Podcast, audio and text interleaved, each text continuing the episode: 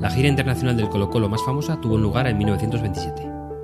Así se llamó la serie de encuentros disputados por el club en distintos países de América y Europa. Ecuador, Cuba, México, España, Portugal, Uruguay y Argentina. Fue el primer equipo chileno en jugar en el viejo continente. 42 partidos con 25 triunfos, 4 empates y 13 derrotas. 126 goles a favor, 83 en contra y un muerto en sus filas. La delegación del Colo Colo llegó a Valladolid el día 30 de abril de 1927.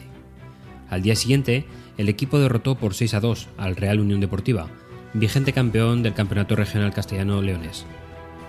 La revancha de aquel encuentro, disputada al día siguiente, finalizó con empate a 3, ante un Real Unión que se reforzó con varios jugadores de otros equipos de la zona.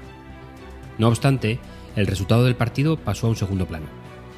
A falta de 10 minutos para el final del primer tiempo, con un 2 a 0 en el marcador para los locales, David Arellano vio en el centro de su hermano Pancho una invitación a ajustar el resultado. Saltó a por el balón en disputa con el defensor David Ornia. Chocaron en el aire.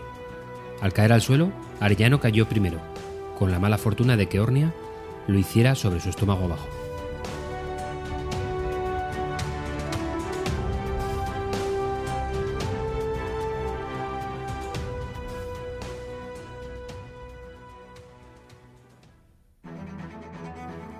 Lo habíamos avanzado en episodios anteriores y hoy es el turno de los contrastes en las presentaciones. Los contrastes suponen desgarros cognitivos que provocan en la audiencia una necesidad de postularse hacia un lado u hacia otro. Y en la mayoría de las ocasiones nosotros inducimos para uno de esos lados. Los contrastes pueden ser de tres tipos. El primero es el contraste estructural. Se expone lo que es frente a lo que podría ser, estableciendo una clara brecha entre el público. Habrá parte de la audiencia que comparta lo que podría ser y otra que no lo compartirá. Y ahí es donde radica el reto. Tenemos que traer a la audiencia hacia el lado que nosotros queremos. Un ejemplo claro es la definición de un producto en desarrollo o quizás la aprobación de la estrategia de nuestra empresa. Todos estaremos de acuerdo en que ese contraste es el más clásico de todos, pero todavía hay más. El segundo es el contraste de entrega. Consiste en usar diferentes medios de transmisión del mensaje, oral, escrito, vídeo, audio, etc. Hace el efecto de rotura de alambre por fatiga. Estamos bombardeando con todo tipo de entregas, que hacen evidente que el mensaje común tiene que ser verdadero. Y por último, el contraste emocional. Consiste en provocar emociones, quizás totalmente alejadas, en varios momentos de la misma presentación. Risas, lloros, nostalgia, motivación, etc. Para mí es el más difícil de utilizar y arriesgado en un ambiente laboral convencional. Pensemos en cómo utilizar estos tres contrastes en nuestra nueva presentación. Y para acabar hoy, quiero realizar un anuncio. Se acerca nuestro episodio número 100 y con él os espera una sorpresa. Yo no me lo perdería.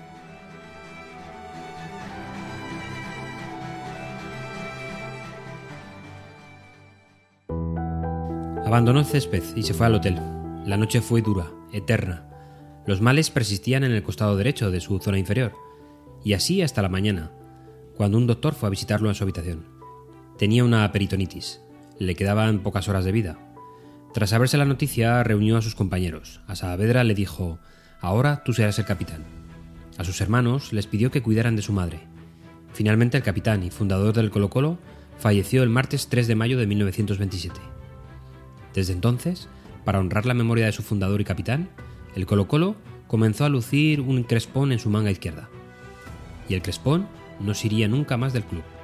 En 1947, al escudo del equipo se le agregó la imagen de un mapuche de perfil, como motivo central. Este retrato se fue perfeccionando, dando una mejor apariencia al cacique, que logró mayor relevancia tras la participación en la Copa Libertadores de 1973, donde accedió a la final de ese certamen. En 1974 se reubicó el crespón como una tira sobre la cabeza del cacique, encima del escudo que Arellano defendió hasta su muerte.